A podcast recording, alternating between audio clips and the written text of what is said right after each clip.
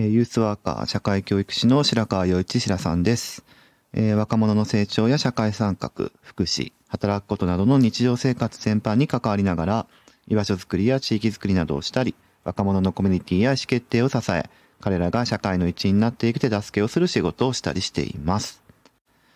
えー、皆さんこんにちは。えー、2日目ですね。100日後までラジオやる白さんということでやっています。えっと、前回はですね、えっと、自己紹介をしたんですけれども、あの、まあ、3つのキーワードで自分を説明しますよっていうことを言ったんですが、あの、最初からそういうふうに言ったわけじゃないんですね。えー、なので今日は、あの、なんかどういう経緯で、えー、まあそういう仕事をするようになったのかというか、あの、それが3つに分かれていったのかっていうところら辺を、えっ、ー、と、話をしていこうかなというふうに思います。じゃあ今日もよろしくお願いします。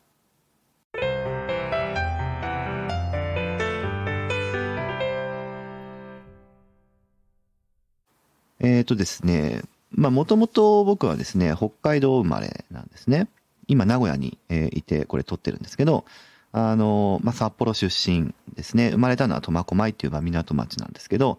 えっ、ー、と、小学校からは、えっ、ー、と、札幌ですね。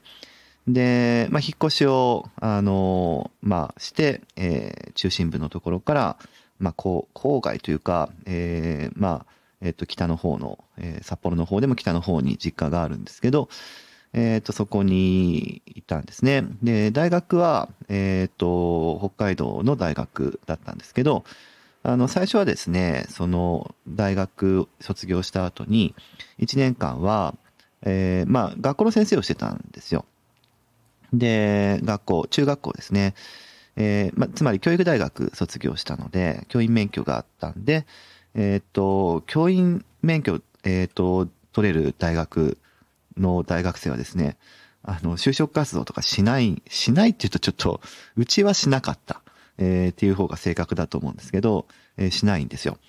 で、えー、まあ、なんとなく大学入った人はですね、えー、教員採用試験を受けるのかな、みたいな感じで、僕も別に教員になりたかったわけじゃなかったんですけどね。あの、受けて、そしたら落ちた、落ちたんですよ。で、落ちてどうしようかなというふうに思ったんですが、まあ、教員の登録制度っていうのがあって、非常勤講師のね、えー、登録制度っていうのがあって、で、そこに登録して、あの、数学の免許と、あと社会科の免許、これも結構珍しいって言われるんですけど、あの、中学校の社会科と、えー、数学、えー、あと小学校の免許も、まあ、持ってるんですけど、あの、なので、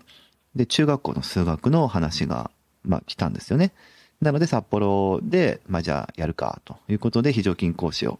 まあ、してたんですが、あの、大学の頃に、こう、まあ、いろんなことをしていて、そこで、えー、ワークショップとか、ファシリテーションとか、えー、あと体験学、えー、活動とか体験学習とかね、えー、いう言葉に出会ってて、なんかね、その、一方的に教えるとか、教えられるっていうことではなくて、あの、みんなで学び合うっていうか、えー、育ち合うっていうかね、そういう環境はいいなというふうに、思ってたもんですから。なので、えー、そういう、こう、ものをもう少し実践したり探求したいなっていうふうに思って、えー、ファシリテーションをですね、もうちょっと、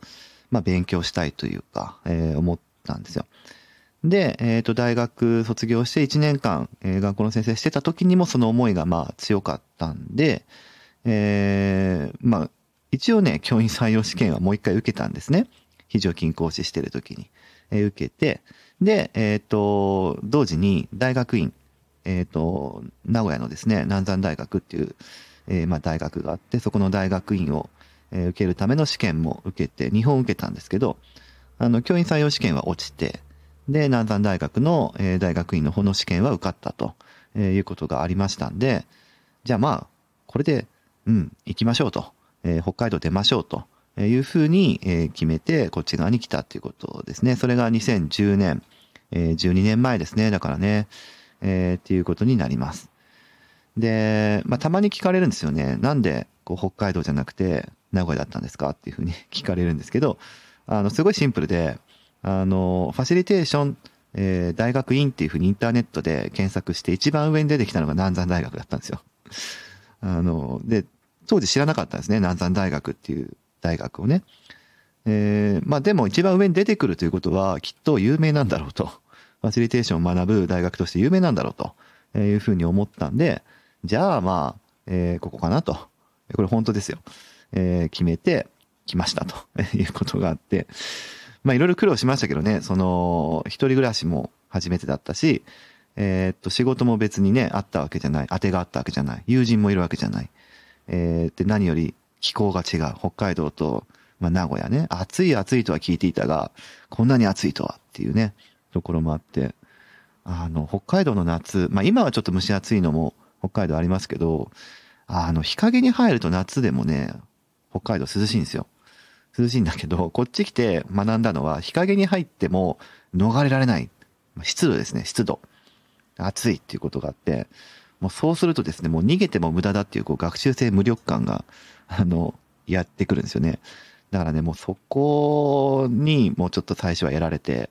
3ヶ月に一遍風邪ひくみたいな、そんな、そんな生活をましてたんですけど、まあこっち側に来て、大学院も、えー、っと、まあ夜間制、社会人大学院なので、平日の夜とか土日を使いながら、えー、大学院、大学院生をして、で、そうすると日中は時間空くんでどうしようかなと思った時に、あの、まあ、中学校の先生は、えー、非常勤講師、都合が良かったんで、えー、まあ、なので、えっ、と、名古屋に来ても数学の非常勤講師をしていて、だから何足かわらじを履いてたんですね。日中は、え、学校の先生をして、で、夜とか休日は大学院生してて、で、まあ、隙間ある時間では自分でワークショップやったりとか、あの、ファシリテーションのね、真似事をしたりとか、えー、いうような、まあ、3足ぐらいのわらじですか、っていうのをしてて、っていう生活を、まあ、してたんですけど、あの、まあ、大学院もですね、その、めちゃくちゃ、その、目的をすごい定めて、立派に、えっ、ー、と、学生生活を送っていたわけではなかったので、まあ、言ってみればモラトリアムですよね。あの、なんか、まだ猶予時間が欲しいみたいなところもあったので、まあそうするとダラダラダラダラしちゃう。あの、修士論文の、あの、お題目もですね、コロコロ変わったりとか。最初はね、あの、学校現場のことについて書くって修士論文ですよ。あの、言ってたんですけど、だって、フィールドないから、えー、自分でな、自分が何書けますかというふうに言った時には、学校のことしかないかなと思って。でも面接官、あの、先生たちに聞かれましたよね、面接の時に。あの、フィールドはあるんですか？と。えー、研究するフィールドは、いや、これから探すんだと。ああ、そうですか、と。いや、でね、なんか言われ、今でも覚えてますもん。なんか信用できないんだよな、っていうふうに、あの、先生方に言われたこともあって、でもね、あの、なんとか通りましたけど、まあ、要はですね、モラトリアムが続いたので、あの、普通大学院って2年とか、社会人だだったとしても、まあ3年、えー、ぐらいで卒業する人が、えー、多いんですけど、僕5年かかりましてですね、えー、まあ、その間に東日本大震災っていう大きい、えー、まあ、日本で未曾有の、えー、と災害が起こってしまいますけど、まあ、そこの中で、えー、っと、まあ、自分もですね、なんかできないかなっていうふうに思い立ったこともあって、えー、そのあたりでこう休学を、えー、2年間ぐらいして、で、結構それがですね、自分にとって大事な、えー、タイミングだったんですけど、あの、僕は被災地に、えー、行って支援をするっていうことは、まあ学校の先生もしてたんで、あの、まあできなかったというかしなかったんですけど、あの、日常の暮らしをもうちょっと、こう、なんとか、えー、もう少し創造的に暮らせないかなと、つながりのある、えー、暮らし方ができないかなと思って、えー、当時2012年ぐらいだったかな、えー、に、えっ、と、まあ、コミュニティスペース作りを、みんなで作るコミュニティスペース作りっていうのをして、で、そこで結構出会った人とか、そこでやった考え方とか、えー、そこで得た、こう、経験とかね、っていうものが結構自分にダイレクトにポジティブに、えー、跳ね返ってきてるので、えっ、ー、と、なんかいろんな人とのつながりを育む場が大事だとか、あとは、えー、そそのためにどういう考え方とか、どういう視野で、えー、何をしなくちゃいけないかということとかは、かなり実践的にそこで身につけたというふうに思っているんですけど、まあ、そういう経験を経て、まあ、大学院修了してっていうことで、あの、まあ、時間を過ごしてたんですよね。で、あの、その間、こう、まあ、非常勤講師っていうのはですね、いろんな仕事しても OK なんですよね。副業 OK っていうか。あの、時給制なんで、その時間以外で何をするっていうのは自由だったっていうのもあるので、で、大学院生、えー、ファシリテーションをする大学院生ってこともあったんで、まあ自分でこう友達とかつながりづくりをしながら、えー、いろんなワークショップとかをする、中でいろんな人と出会って、で、いろんな仕事をこうちょっとずつやって、だから、こう、働き方としては、えー、一箇所からなんか、えー、お給料がバッともらい続けるっていうことではなくて、えー、小さい、こう、お金というかね、小さいものなんだけど、それをたくさん集めるみたいな、えー、働き方をしてったっていう、だんだんそういうふうな、えー、働き方に、えー、なんか確信めいてったっていうか、え、それでやっていこうかなっていうふうに思ってったっていうのが2015年ぐらいまでの間だったんですね。なので、えー、まあ、ワークショップデザイナーとか、あとはコミュニティオーガナイザーとかね、この前、えっ、ー、と、前回、えー、言いましたけど、そのあたりの言葉っていうのは、えっ、と、自分の中でこう、使いやすくなってった。あの、いろんな人たちとワークショップをするワークショップデザイナーとか、えー、まあ、街と関わって街を良くしていこうって、自分自身がその当事者の一人としてやっていく、街を変える人として支援するんじゃなくて、自分が街を良くしていく一人の当事者であるっていう、えー、こと、これをみんなと一緒に実践していくっていうことは、まあ、コミュニティオーガナイジングっていうところでとても、えっ、ー、と、いい言葉なので、そういう言葉を獲得していったり、あと自分自身、まあ、今はもう若者と言えないかもしれないんですけど、まあ、当時は若者だったんで、若者が、こう、社会にもう少し一員としていられるようにっていうことは、自分自身の問題意識でもあったから、モラトリアムでいたいって当時思ってたのも、やっぱりそのあたりがあったんだと思うんですよね。まだこう十分大人になりきれてないというか、えー、年齢的には大人なんだけど、なんか社会の一員として、こう、どうしていけばいいのかなっていうふうに模索を自分自身がしていたので、それをこう、一緒に考える機会を、えー、自分なりに切り開いていったっていうのが、こう、名古屋に来てからの話だったんだけど、そのあたりの関心、若者、若者が真ん中にある社会っていうところについては、まあ問題意識があったんで。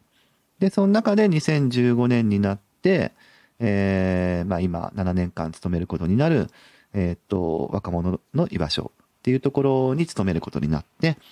えー、そこで、こう、若者、えー、といろんな関わりをするっていうことが始まっていくことになります。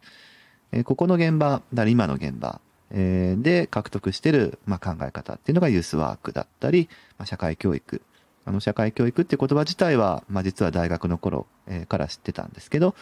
その言葉を、え改めて取り戻して、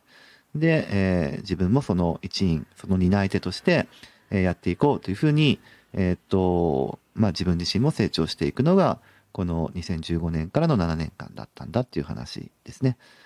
だからなんか、こう、エントリーシートを書いて、え、それをこう、どっかに出して、面接をして、みたいな、そういう、こう、働き方はですね、今まで一切したことないんですね。あの、ふらふらふらふらというと聞こえが悪いんだけど、まあ、ご縁があるところに対して、え、そのご縁、え、を紡いでって、こう仕事にしていくとか、仕事にならなくてもつながりができていくとか、あの、ワークライフバランスっていうのはだから個人的にはよくわかってないっていう、